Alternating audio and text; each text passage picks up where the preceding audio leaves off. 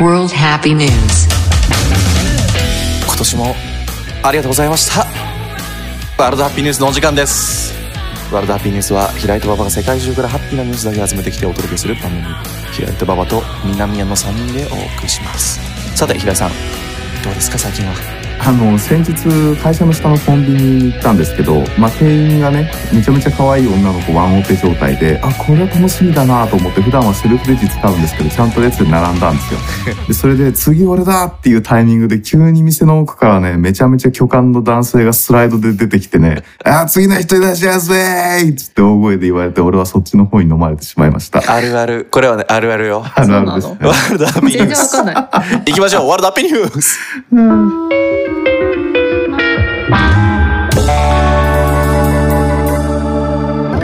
いやあるあるよねわかりますよねこれねわかんないわかんない。いやなんかすごいまずさ買い物してる段階でそのうん受付の方から受付とカウンターねめちゃめちゃもう可愛い女の子の声が聞こえてうんうんであどんな子がやってんだろうと思って並んでたんだようんそれであいよいよ次俺だと思ったタイミングで「うわしゃさい次のどうぞい」って言われてチェンチェンジしたの？そうですねだからヘルプが出てくるヘルプが出てきた混み合ってるからあーなるほどねでセカンドレジがオープンしちゃったんでなんかでもさその次並んでるから俺行かないと変な感じになってちゃうっていうんでね私はいい人なん下心だでなそっち行っちゃいましたようん。ええはーい、みんなそうだと思うよ。俺もさ前居酒屋行った時にさ、はいすっごい綺麗なベトナム人の女性がいたの、はいあはの店員さんでねうん。ベトナム人って分かったわけですようんうん四日市のね居酒屋なんだけどうんもうあの人と話したくてこっちも酔ってるからもういろいろ発注しようと思ってさたるな「すいません」って言うと「うんはーい」ってその子が振り返ってくれるんだ けどより近い側の店員さんが来るわけ俺多分ゾーンが違うんだよ向こうの縄張りが違くてなんかさそだれから頼みたくもないちゃんじゃとかがどんどんあねれさいやいや野球場のビールビそうそうーそうル売りの子と同じ発想ってこと？そうなんですよ、それを普通のフィールドでやってるってこと？うん、そう一回だけ呼べたんだけどねでもまあそれ本当にあるよね私と馬場さんのね高校の時の大学高校の時の先生がちょっとお亡くなりになってしまって、はいはいはいそのお通夜にね行ったんです、うんでその帰りにまあちょっとなんか締めっぽいから最後飲みましょうっつって先生の話をするためにね昔話をするために飲みに行ったんだけどさ、はいはいはい。そこがねなんかね声優の卵みたいなのがねへーたくさん働いてる居酒屋でね 話メのイドねカフェ？いやいや田梨の塚田牧場なんだけど普通に そこやたらって多かったんだよね。それでなんかあすごいの「ねすいません」とかって言うとめちゃめちゃアニメ声で「はーい」って言ってくるからえー、すごい店だね。行しってこみたたいなま。注文して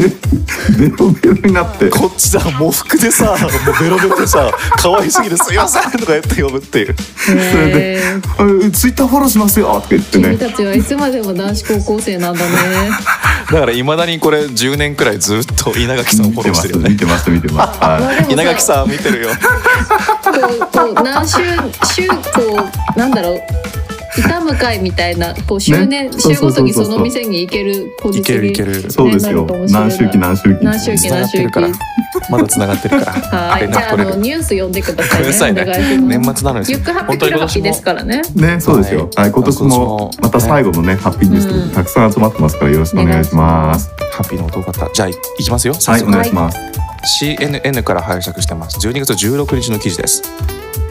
えー最後のエアバス A380 380ねうんテスト飛行でハートマークを描く いくよはいどうぞどうぞどうしたのうんなんでもない生産終了が決まっている世界最大の旅客機エアバス A380 スーパージャンボがこの,、えーこのほど最後の機体引き渡し前のテスト飛行を行ったうんうんえー、ドクハンブルグの空港を、えー飛び立った機体は、えー鉱石だねあの、うん航路のこううんはい石はね、そううん鉱石でハートマークを描くことで、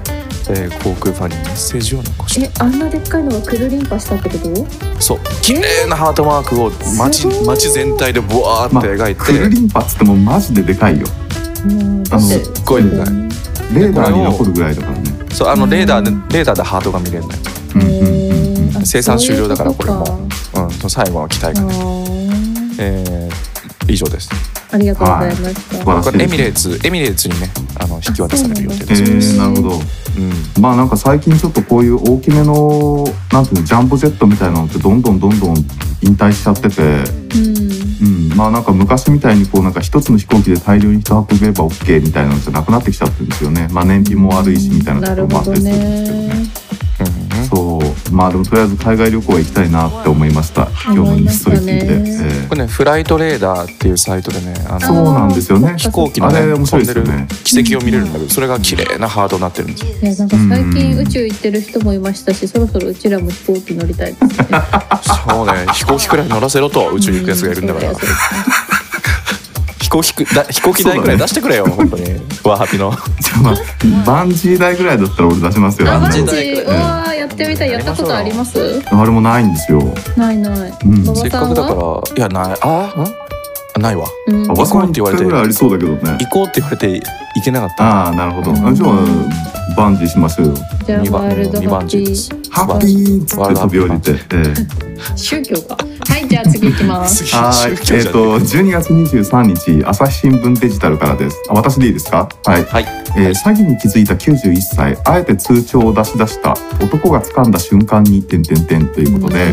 えっと、福岡県の春日市で特殊詐欺の被害の電話を受けたですね、91歳の男性が。視点を聞かせて犯人との会話を約1時間半長引かせて逮捕に貢献したとして県警から表彰されましたということで、表彰系だはい。まあ、あの詐欺グループによる犯行っていうのはね、うん最近どんどんどんどん時短化してるらしいんですよ。そそれで、まあ、要はその長ければ長いほど警察にその間にこう逮捕されちゃうリスクが高まっちゃうんなでる。ほどもうねなんか疑われる前に金を振り込ませるみたいなそ黒うい字うが感じになっ早ているんですねそうなんですよへうんえで、えっと、それでですねこの91歳の足立良二さんは、うんまあ、お宅にですね家電量販店の店員を語る男から電話がかかってきて、まあなんかこう買い物の話であなたの名義で高額な商品買われてますよみたいなこと言われたりとかして、まあなんかこうえっ、と男はですね警察から連絡が来るからみたいなことを言って一回電話を切った、でその際に足立さんは110番通報したらしいんですね、でそしたら今度はその男が警察官を名乗って、うんうんまあ、あの銀行口座から50万円下ろされてるとはいはでい全国銀行協会というのが弁償してくれるから通帳とカードを証拠品として預かるためにああ博多署員が家に行きますよっていうことを言ったということで。へえまあなんかその本物の警察官が到着するまでの間、まあ、男との会話を引き延ばさなくちゃっていうことで、うんまあ、この足立さんはですね「まあ、どこにあったかね」っつってこう封筒とか通帳カードを探すふりとかをしてねでまあなんかこういろいろ長引かせているうちにうんえーとまあ、無事に、えー警察官の方が間に合って、うんであの博多署員を語ってやってきた詐欺グループのだ出しか子らあれがでしょえうん偽警察 VS リアル警察ってことそうそうそうそうそうすごいねそううわー映画みたいーはい、で署員の指示に従って署員って偽署員ね偽はい署員の指示に従ってカードと通帳が入った封筒を男に差し出して、うん男が封筒を掴んだ瞬間トイレに隠れていた本物の警察官が飛び出し現行犯別の警察官は玄関へと回って男を挟み撃ち男男は、えー詐欺未遂容疑で現行犯逮捕されましたということではあはいいやーすごいで捕すまねってください捕まってくださいすそごいれねそんな41歳そんなことが自宅で起こるって考えられないよいやね本当だよねそうだよねだうから前もね一個前だからのニュースそうだでよね90歳ぐらいありましたあねりましたお嬢さんそうなんかあの辺何なんですかねそういうの多いんですかんねまあ修羅の横行してます国よですからねさすがシュラってるわ気 気をつけてください本気当をにつけてまあ本当に通帳とかだからいいけど私たちってやっぱ電子送金だからそうなんだよねベ便利ル詐欺そう最近さジェーン・スーのポッドキャストで「はいはいあのオーバー・ザ・さん」ってあるんだけど、はいまさにおばさんがそのロマンス詐欺に引っかかっ出たてうん国際ロマンス詐欺だそう送金しちゃったっていう事例が流れてきてめっちなゃるほどそうやっぱそれは出会いはあの出会い系マッチングサイトで知り合った人だっもたうそう本です当にいざとなると騙されちゃうってことなんだよね、うんきっとねいや気をつけましょうね。本当国際ロマンス詐欺には本当に気をつけてくださいもう今年私が初めて知った単語の一つですそれは国際ロマンス詐国欺際 ロマンス詐欺ちょっと機会があったらぜひ使ってみてください。うん予防になるから。気をつけてください国際ロマンス詐欺ですよもうすごいですね007だよねよあーくあれね前の記事で言うと確か医者を装ってんだよねあそうでしたそうで海した外にあうのん駐在してる医者を装ってるんはいではいはいはいそうだったそうだったすよでロマンスをあのうん匂わしてくるっていうね気をつけましょうねね。次行くよはいお願いします今日ねサクサクいかないとはい、えー日刊現代です日刊現代ですよ日韓現代。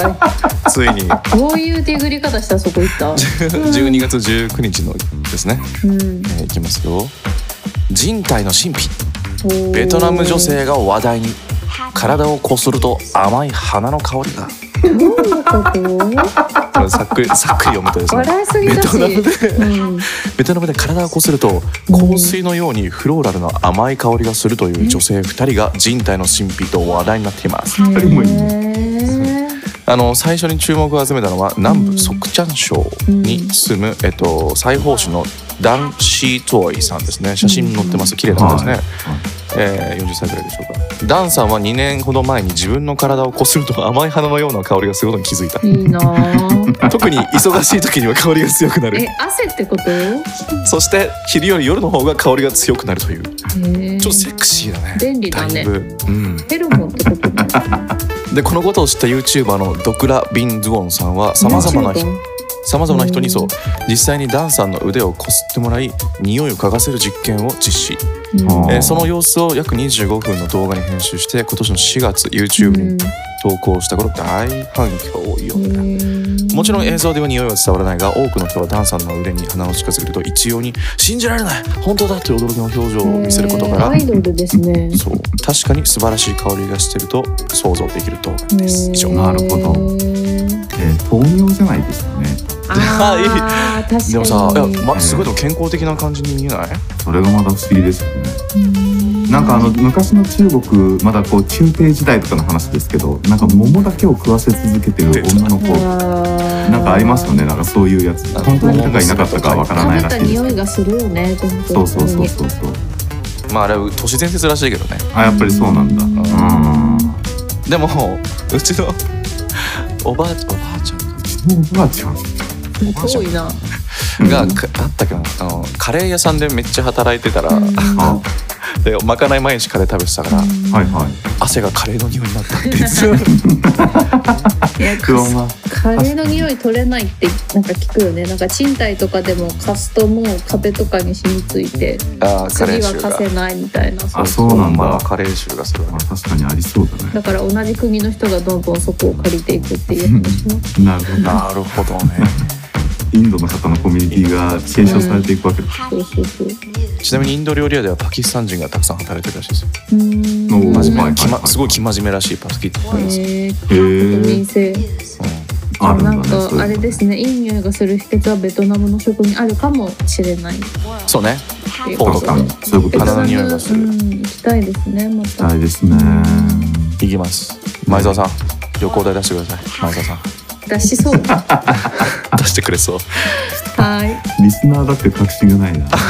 次うん次どうぞ、はい、えー同じく23日のですね南海放送からです。えーっと子ども食堂に新米2トンプレゼント JA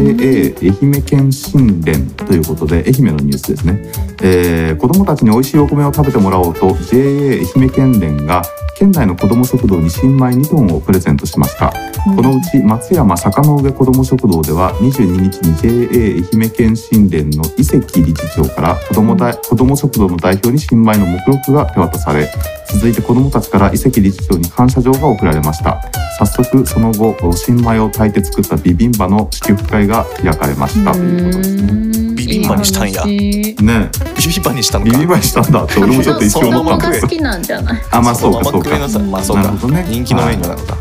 まあでもなんかそのまま食べり今ゃいいのに まあそうなんだけどさ まあ子ども食堂ってやっぱりちょっと維持費とかねそういうところなかなか今あのー大変らしいんですよでまあその一方でやっぱりこうニーズは高まってるっていうところで、なんかまあ別にこれ新米プレゼントって話だったんですけどなんか逆に言うとその JA とかでなんかこう何形が合わなくて廃棄になっちゃうような野菜とかねそうだねそういうのとかもこうなんか回したらすごい良さそうだなってことをちょっと思いました食料が一番嬉しいですねそうですよ本当需要はだからやっぱ存在してるんだねねそうだろうからね必ずはい冷凍したりしたりねフードロスしたりそうですよ貢献したりとかしましょうよ、次はい、お願いします。みんなが好きなクマムシの虫だぞ前も来たっけみんなが好きなナザロジーからですよありがとうございます、今年も一年お世話になりまお世話にしたなりいやまもしうた本当 ですは素晴らしいキュレーション、えー、12月20日の記事でございますはい、クマモンあクマムシを くまモンじゃないよ。クマムシを量子もつれ状態にすることに成功ね、なんで両親もつれてわかるわかんないなんかクマムシが分裂するのうんとねあのーよくね漁師のシュレーディンガーの猫とか有名ですけども、いうんはいはきますいはクいマムシが量子的なもつれ状態になったようですシンガポールの海洋理工大学であ南南洋だね南の洋南洋はいはい南洋理工大学で行われる実験研究によればうんクマムシを超低温の量子ビット回路に組み込んだと ころクマムシにもひどい量子特有の観察するまでは状態がわからない量子もつれの移行状態に移行したたああはいえークマムシは絶対0度に近いマイナス272度から水の沸点を上回る150度までの温度を生き延びます。んで宇宙空間でも10日間生存可能な異常な能力が知られていますがどうやら量子的な能力を獲得することにも成功したようです。まあ一応そううんはいあのまあ長くなるんで以上なんですけど、はいはいまあ量子モデルっていうのはあの量子の量子コンピューターとかあるけどはいはい人間がさどうなってるかなって観察するまで、うんえー1と2の1と0の状態を両方取れると。うんうんうんうんね、シュレーディンガーの猫が生きてるか死んでるか分からない、うん生きてたか死んでる状態にするだからクマムシも同じ量子状態になったわすすごごいいよねね。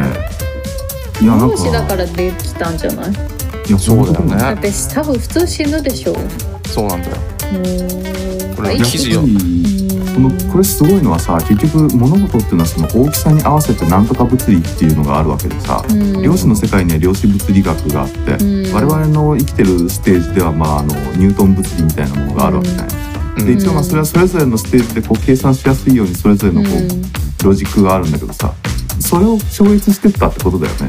うんそうすごくないですかうんそやれっぱそうだね最終的にクマムシが生き残るかもしれないですいやね本当だね。この世はクマムシはテレポーテーションも可能ですよそこのうまいまうだとことですよねそうい時うことな空んを超ですねえるんだよなそうですよ、はいえーじゃあそろそろハリウッドでクマムシが主役の何がしの映画が出るかもし出るだ ろうねあれない、うんのクマムシでもちっちゃいから見えないっていうねいやでもさディズニーとかピクサーがやったらいいんあだよ確かに確かにその辺がねやってくれそうだよね。クマムシでもねちょっと拡大すると怖いんだよな、見たちょっ目がと確かにビジュアルがねでもなんかちょっとマイクロワールドみたいなタイトルで、いやだってだだってアニメといえばほらこの間忘年会した時に私の新事実あったじゃないですかあのなんだっけアニメのある生き物が実は身近な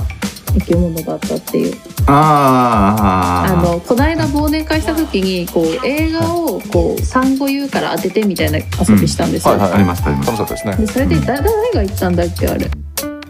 えっ、とトトロのみミミズク二で人ですかすねあそうそううんそそううそうそうそうあれ馬場さんじゃないの俺がバカでかいミミズクのお化けが少女に傘をさしてあげる映画っていう言うんったそうよそうねそうそうそうそうトトロですでもさ私それ知らなくてミミズクが元だってああうんで衝撃だったん ですよだからクマムシをデフォルメしてトトロみたいな何かにしてアニメにできると思う怖い怖い怖いってあのサイズのクマムシ は怖いだって小クマムシ中クマムシ大クマムシがいるのそう怖いよほスらテージがあるんだミミズクだったら怖いけどトトロだったら怖くないから多分宮崎駿がクマムシで一本描けば怖くないクマムシになるまあ確かにそうかもしれないまああるいはちょっとオウムみたいな感じになめっっちちゃゃうかも怖いしれ怖いないよ逆になあり得るなありえるありえる無敵だからねクマムシだよねいやね本当知ってましたミミズクミミズクっていうかトトそうロですよあの、ねミミズクがモデルになってますそようねですそうですびっくりしたわはいそんな感じで、よろしいでしょうかはいはい、えー23日の CNN からです、えー小6男児が同級生を救命同じ日に火災現場からは女性を救出アメリカということでイケメンイケメンだ、パーマンえーアメリカオクラホマ州の小学校に通う6年生の男子児童が喉に物を詰まらせた同級生の救命措置を行い同じ日に住宅火災の現場から女性を救出するという出来事がありました、えー救命に活躍したのはダビオン・ジョンソン君11歳若えいこの功績が認められて名誉警察官と名誉保安官代理に任命され学区からはヒーローと認定されていますということいで、やかっこいいよスパイダーマンみたいだね、えーっとね、児童の一人がペットボトルに水を入れるためにキャップを外していたところキャップを喉に詰まらせたうわこれを見たダビオン君があーハイムリック法っていう方法を行って喉に詰まったキャップを吐き出させーて偉いねあの後ろから抱きしめるやつえか後ろからそう多分ね見グーってやつだよねうんでその日の晩住宅から火が出ているのを見かけたダビオン君は高知にいた女性を助け出して車に避難させたということで何校長先生のドーキンス先生はダビオン君についていつも救急救命士になりたいと言っていあた、そうなんだ、えーその夢を実行に移してあー直ちに若者を救った素晴らしいそれは素晴らしいわということです、はいそんな素晴一らしい日に2回救ったの人まっすぐしてるねマジですごいよねいやなってほしいね実際にねいやななって本当ですもようなってるよすでに最高ってだるよ、ね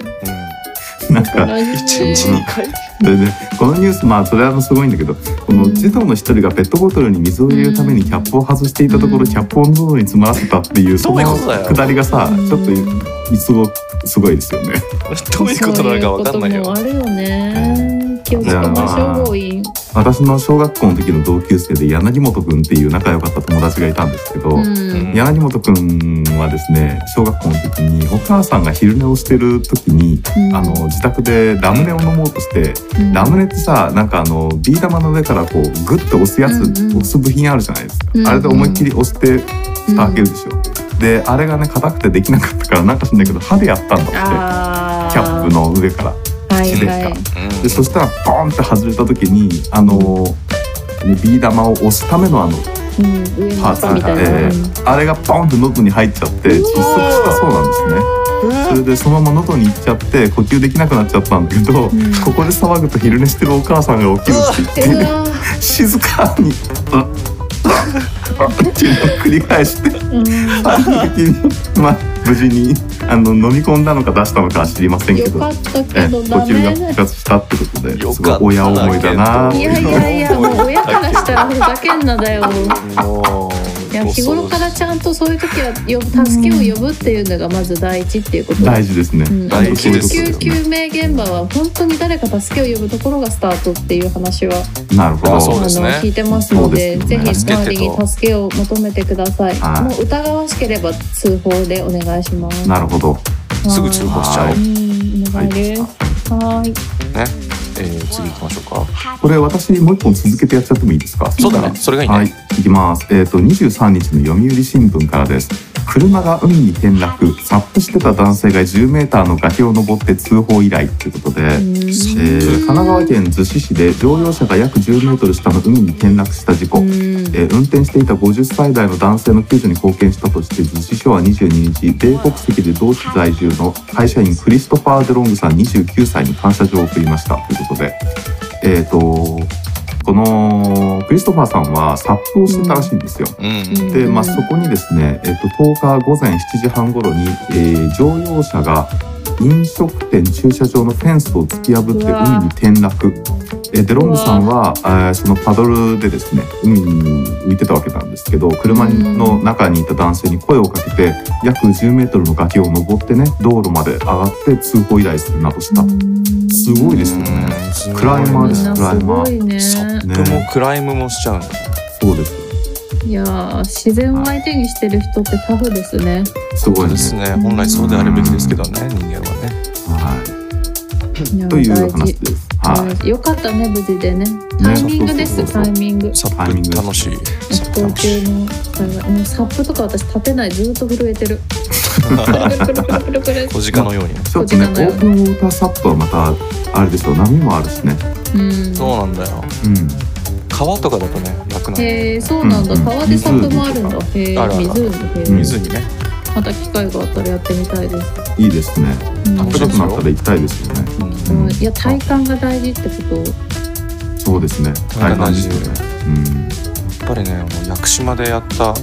うんップ楽しかったなそれは川海河口付近あ本当に川、あじゃあ宇宙い海いね宇宙海かうんあ川穏やだからかな川綺麗な楽しそうねそれいいですうね、ん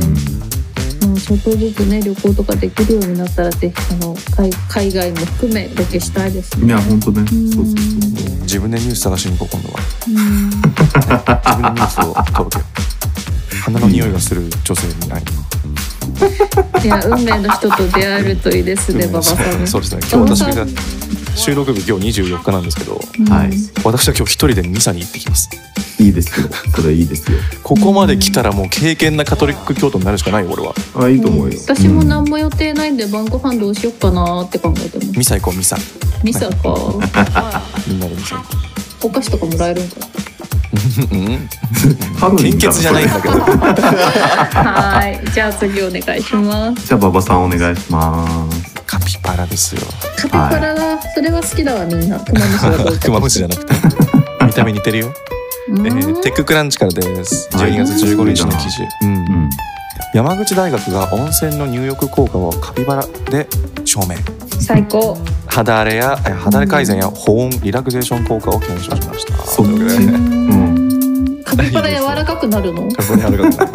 これこれ見てみると可ね愛いな。肌の肌のビフォーアフター の画像とか嘘でがしょあるよ毛じゃん毛。毛並みとか肌のあえーーいい生活してますね。えー山口大学は12月14日、はい美肌の湯として1200年の歴史を誇る、えー、ゆ湯田湯に田んぼ温泉湯田温泉かなうんの効うん効能をカピバラを使った動物実験で初めて実証したと発表した、えー今回科学的に証明された温泉の効果は人にも適用できるとのことでそうそう健康の輸出増進、えー長寿社会への貢献が期待されうるん素晴らしい温泉だはい、本来えー南米のアマゾン川流域アマゾン川流域に絶暮ら対す温カピ泉バラないやろはそのエリそうアなんだよで高温多湿の環境を好むか大ら丈夫うんだから高温多湿の環境を好むためうん寒い日本では温泉浴をする愛らしい姿が知られている大阪逆になるほどなるほ暖どかい方がいいかはいはいなはい湯冷ましないかなそう うんうんで実際陶器には乾燥による肌荒れ効果がカピバラに見られている本当にすいませんアマゾンにいたのに日本に連れてきてしまってそう本当よ本当にごめんね肌荒れすんの乾燥するんだえねーそこで 山口大学大学院、えー共同獣医学研究科実験動物学の、えー稲香さん稲香健吾さんと担当教授の木村徹さんは、はいえー、白虎ね白虎じゃないわ白狐が見つけた美肌の湯と言われている山口県のこの湯田温泉かな。湯田温泉湯田温泉湯田温泉はいでカピバラを使って皮膚への効果を調べました。うんはいへーえっとね、まあ、結果 え入浴21日後にカピバラの肌荒れは正常な状態に回復しためっちゃいいな皮膚状態を うん長くね表す指数も水分量が増加し pH は弱アルカリ性にとどまった、あーえー色素沈着を数値化するメラニン値は下がり血行状態を示す、えー高高反値は上がり美肌状美肌効果を数値で捉えることができたとえのすことごいね以上ですあもうこれは温泉に行きましょうそういうことですねみんなで温泉に行こうそう私明日温泉行きますあいいねそう誕生日なんであそうなのおめでとうございます二十おめで七とうが誕生日ですなるほどありがとうございますで来年の抱負は毎月温泉に行くりしてますいやいやいいですよそれ素晴らしいですねレジリエンスがテーマですので、いやいやいい私2022年回回復力に温泉に入ろう高めちていょっことぜひねあの入浴収録もしニュてークください収録もハッピーワールドハワールッドピハーッピニューーヨーニューニューヨークワールドハッピーニューヨークのいいですねねうん、ピンマイクつけてやりますわあちゃんといいですねちゃんと音拾ってこれは男性視聴者が増えるんじゃないか、大変なことにないるやもねうさ昨日ずっとハイパーフードボイルドレポートなんか違うはいなハイパー何言っフてんーだハイパーハイパーハードボイルドグルメリポートあそうはそういそはういはそいうそうはいそうのそのフードボイル Spotify をずすっと茹でた茹でたフードじゃない茹でたフードまあまあまあまあそれ聞いててやっぱ環境音拾って聞くのってすごい楽しくて、臨場感あるよねうんわかるわかるなんかどこも行けないからあこんな音がしたなみたういな、すん確かごくに良かったんでそれもまあハッピーでもやれたらいいなって思いました、いいですねそううんねやろうよそれこそ南アンが担当してたはい、このカピバラの研究の話で言うとさ入浴21日後にならないと効果が出なかったってことはやっぱり1ヶ月ぐらい当時に行った方がいいってことなんじゃないですか毎日入ってるのそうなそうそうそうそう21日間そうそうなの、うん21時間21時間継続するとかじゃないんだ当時だね本当に大事なんだようん当時っていうのは湯のそういうことだねね湯の治療の地で当時ですけどでなんか地元の友達がさ家建てた時に温泉出たんよああはいはいはい素晴らしいねたださそれが硫黄でさ癖になるあの蛇口開けたら硫黄になるけどコップ洗っても硫黄臭いんよそれはきついそうそれなはきつかったって言ってめっちゃ文句言ってたなるほど そう大事にそううんそう大事大事に文句言ってたえだからこう一長一短だなと思いましたね、確かまあ、にそうですね毎日ね温泉入れる環境を手に入れても何かしらあるいやほんとほんとうんうんあ大分とかはそういうあの臭くない温泉が出るお家とかもあるらしいんですけれど羨もましいへうんなんか福岡のめちゃくちゃ田舎でも出たんでワンチャン皆さんのお住まいの地域に家建てたらあるかもしれないですいいですねいいようじゃありませんようにいいじいいようじゃありませんようにっつってねバーンいいようかーいっていうことになるね。ことも多いと思うけ どパターンもね、そうありますそういう方も多いと思うんですがないとよ思います はい、じゃあ次お願いしまはす。い、えー、12月21日こちら CNN です、えー、15歳のマクドナルド店員が窓からジャンプナゲットを詰まらせた客を救命めめちゃくちソタ州ということでめちゃくちゃすごいなめっちゃ強引するやん。えー、ゴインニュースですうんゃえーすごいニュース、ハッピーニュースだよ。えー今回お手柄だったシドニー・レイリーさん15歳は18 18歳日同州ミネアポリス郊外のマクドナルドでシフト勤務に入った同店で働き始めて約7ヶ月この日も昼頃までは普段と変わらない週末だったことだったんですけど、えードライブスルーで女性客が注文した商品の一部を手渡したシドニーさんが残りの商品もすぐに用意できると告げようとして窓から身を乗り出そうとしたところ、この女性客がチキンナゲットを喉に詰まらせていることに気づい た冷静に食べてよ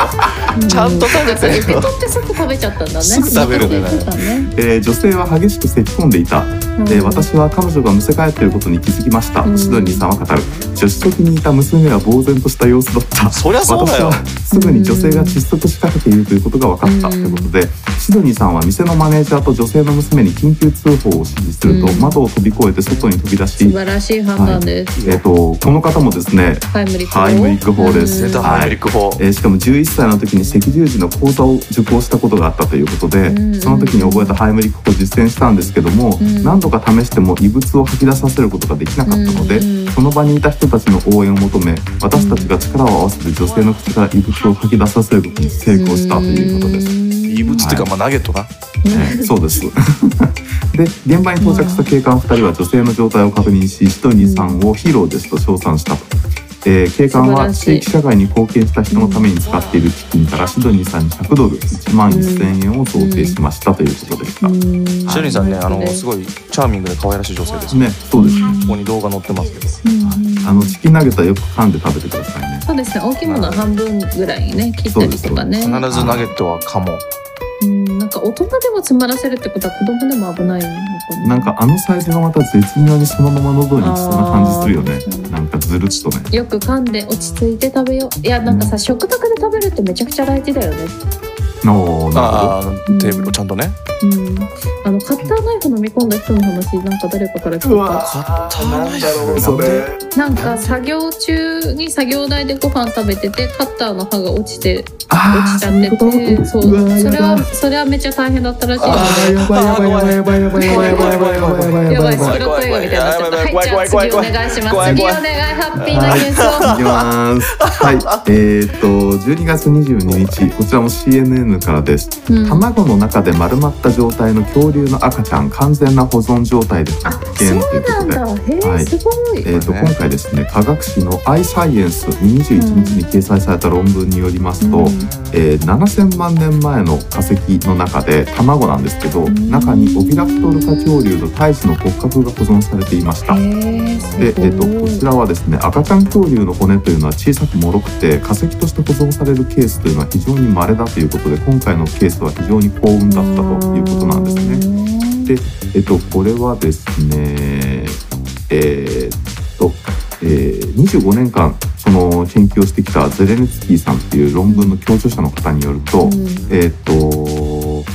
恐竜の胎児の骨格はわずかしか残っておらず孵化前の卵の中で何が起きているかっていうのは実はこれまで分かっていなかったらしいんですね。ところが今回卵は全長1 7センチで中の恐竜は頭から尻尾まで長さ2 7センチと推定されるとかそういうことまで全部わかるってことでもしも生き延びて大人になってたとしたら体長は2 3メートルだっただろうなとかなんかそういうことがわかるらしいんですけどう、んうんまあ、卵の中の赤ちゃんがどういう体位でこう収まってるかとかうねん確かに。なんか結局そういうことが分かったので、まあ、現代の鳥との関係性だったりとか、まあ、そんなようなことっていうのが分かるようになりましたっていうこと素です晴らしい。鳥と同じって書いてあるねねすごいよね。でも鳥でそのすまんま食べれそうです。そうですまあいけるかもしれません。うええんあのね楽しいな本当に素晴らしい保存状態だねうん、完璧な状態奇跡。うん奇奇跡ですね中国でうんね発掘されまあこれからそういうのなんかもうこの間も恐竜の話ありましたけど、なんかやっぱりちょっと加速度的に恐竜の研究進んでるらしいんでうんもうねまたちょっと久しぶりに図鑑でも買うかって感じだよねそうだねなんか知識のアップデートが必要になってくるかもしれなないくちゃいけないような気がする楽しいですね、はいうんうん、いフレンズのロスはずっとや間違めったことっちゃロスのこと思い出してた私も 今今今更ずっと間違ったこと言ってますよもう彼は、うんいまあそうだよ恐竜学者なんだよね彼はね30年前ぐらいの常識だから常ねし識ょうだねがないようねんえーという昨こ日ともフでねレンズ見て過ごしてたけどそうロス面白いなと思ってロまいすスやいや本当ですよねうんえーフレンズ見てみてください年末なんかいいですよクリスマスのね、会なんかいいですよそうですよねそうそうてかほらまたさあの私の家にあのフレンズのあの10年間のなんか目録みたいなやつがあるって話をしたじゃないですあか、ーさああれ何がすごいかってさそのその回の放送日が書いてあるんですよおおなるほどそうだからあのすごいマニアックに追体験することができるっていう確かになんか昨日シーズン2の9見たらちょうど今日の日付だよとか誰か送ってきてたよねね LINE でありましたよねその俺俺俺俺ああ馬場さんね馬場かちゃんと見ましたよ、私もね昨日たまたま昼ちょうどあれ馬場さんのあれとは全く関係なく昼サブウェイで飯食いながらねフレンズ見てたんですよね、何なのそのシンクロ感好きだねみんなこれ好きだねみんなはーい、はいあの実はね今のがねうん、今年最後ファイナルニュースだのったんで今す年最後のそうなんだ、ねわあありがとうございました今年いもやいや今年もありがとうございました今年はワーハピ元年ですから本当にそうですよねワーハピ元年ですよ本当にうんね確かにそうね本当仕事以外で初めて続いたこんなに何かうん めちゃめちゃ わかるめちゃめちゃわかるわうんいやだから本当に今年一番何がハッピーだったっていうゆくハッピーくるハッピーうんええうんまあ3人に共通してるのは本当にこれが続いていて視聴者の方もちゃんといてくださるってことですそようだねよいや本当ですよあそういえばリスナーの方から「あのゆくハピくるハピ」募集したところメッセージ届いてます、おお来ましたお願いします何が来えまっとしたラジオネームジェリー船橋さんからのこんなお便りですキャラだみんなえーこの日々の成長がハッピーです最近はうんちが固形化してきましたおめでとうございますまたうんちか年おめでとう末ごにざいます赤ちゃん赤ちゃんや赤ちゃんの話ねうん私赤ちゃんの話ねジュリーさん俺ジュリーさんジュリーさんいやちゃんと話聞いてたこの成長がハッピーですって言ったでしょあそういうことか今なんか自分のうんちが固形化してきたのかと思った最近だ最近お腹壊して緩かったのかなまあ、ちょっとねあのはや流行りものの胃腸炎も多いですからそうねですよ皆ねさん大事にしてください腹に来るっていう腹言にってたあそうかそれはいいことだねうんどんどん大人に近づいてるからね。よかったよかった。めっちゃ固形化して。そうそうそう結構ねあのお子供さん育てられてるママが聞いてるなんてリスナーのそうなんですよねメッセージもありますそけれれはどだから嬉しいですよはは本当に本当そうなんですよねたくさん笑ってね楽しんでくださいねなんか親が楽しんでると子供もね嬉しくなるかそらうそね。うそう自己そうそうそう肯定感高まるからそうなんですよねいや本当本当そうですよねね今しかないですからね私たちのねワハッピーの時間もね今できてることが奇跡みたいなところありますからうんねちょっとね特殊な時間にやってます今ね本当にはいではあ皆さんあれですかちゃんとそれぞれ振り返らなくていいですか今年一年間をねそうそううんそれ振り返った方がいいでしょうねう、うんんまあ今年の一番好きだったニュースはやっぱりうん、台湾のスシローかな。あああーうないちろうねうな一郎あのねはいはい鮭サーモンがね開店記念でサーモンがえー無料になるんだっけ？名前になると、うんそうそうそうそう名前に鮭って文そ字がの入ためってにると改名してきたって人がいる女子大生もいたっていうね。いたもんねそういう人ねん鮭丼飯っていう名前に書いてあえる女子ー台湾では確か3回まで解明できます。うんそうそうそうそう雑学が増えるのよこの番組次はうなぎってマグロでやろうかななどとかうん画策してるらしうくんマグロさん増えますようん何のニュースが好きかななんだろうなうん屋根にぶち刺さったアライグマとかうんやっぱあねそそうだれねはなかなかあれだようねんうんなんかいろいろ刺さった話がねほりはほりねほりはほりじゃないなんか派生してったのが面白かったねおでこにピザカッターが刺さったとかねまあ俺ちょっっとこれ地味なニュースかもしれないけどあのスペイン人少年が親と喧嘩した腹立ち紛れに穴掘ったら家ができたっていうやつです確かねにあれは面白かったねやっぱあの衝動的クリエイティビティみたいなやつっていうのは大切にしなくちゃいけないんじゃないかっていうのは本当に思うんで、はいうん、いいと思いましたぱね。うんえうんねエミネムがデトロイトで 飲食店オープンとかもよかったよ ねうん本人が初日に登場しちゃってた大パニックになるってパあンっダたあとあと鍵ユーベストが家って解明そうした家みたいにな。買いましたねでさそれでさわかんないんだけどさ私の LINE のフレンズにさ家さんがいるんだよねえ解明しましたってカニじゃねステーカニじゃないタスカニエ12月28日生まれのカニエ誰ですか私の LINE にいる人誰だえじゃあカニウエスト聞いてるかもしれないってことカニさんうん意外と知らないあれあの人も聞いてる有名な人も聞いてるかもしれないですね今回カはニウエストって言うとね俺の頭の中でカニエ慶三さんとかが出てきたのに誰その全然別の話になっちゃう別だなカニエさんなへのーそれはあのー健康系だとねフキノトウの抗がん物質とかうんありましたね確かにあとは、はいあと私あれ好きだわ大分のあハのモなんだっけあのドバイにあるアクア施設がめっちゃ壮大でうんはち地下20メートルぐらい深さがあってダイビングでクリアするゲームいはいはいはい、はい、しかも海底都市というか水に沈んだ街をモチーフにしてるっていうねあれ超深い会社があったりとか、うんはいはいはいはい行ってみたいですよね見てみたねそんいやなこもとうもあ本った当そうなんだよね、カツカレーブームがロンドンで拡大してるとかねうん確かにカツカレーがねロンドンで流行ってるのも知らなかったしねワールドハッピーニュースなかったら知らないこと多いですね意外と確かにそうですねんまあやっぱりなかなかこういうところまで目を配って生活してなかったからね確かにうんカよブりト良ムいシの人ね間にね慣れたかもしれないカブトムシの幼虫は回転を使い分けて土をああはいはいはいありましたありようました覚えとうねねねえあったあったあったあったあとあのパチンコ店でワクチン接種とかも好きですああいいね話だっうた、ん、はいね中むえ中村玉緒はいあ中村玉緒ネタのがパチン時コ期あり屋ましに行ったねてるっていうはいはい話はいもよはくいいるやつねて野生いうのががあんーそうね菅井の相方の手術を見守るとかねああっーたはいはいねはいいい話だったねそうなんかね傷ついたがんがいるから足がね傷怪我しちゃったから人間がこう治療してあげてるんだけどその時相方のがんがずっと窓際で立ていいて守ってくれてたっていうね素晴いらいしい話だなっんたねかもうハートフル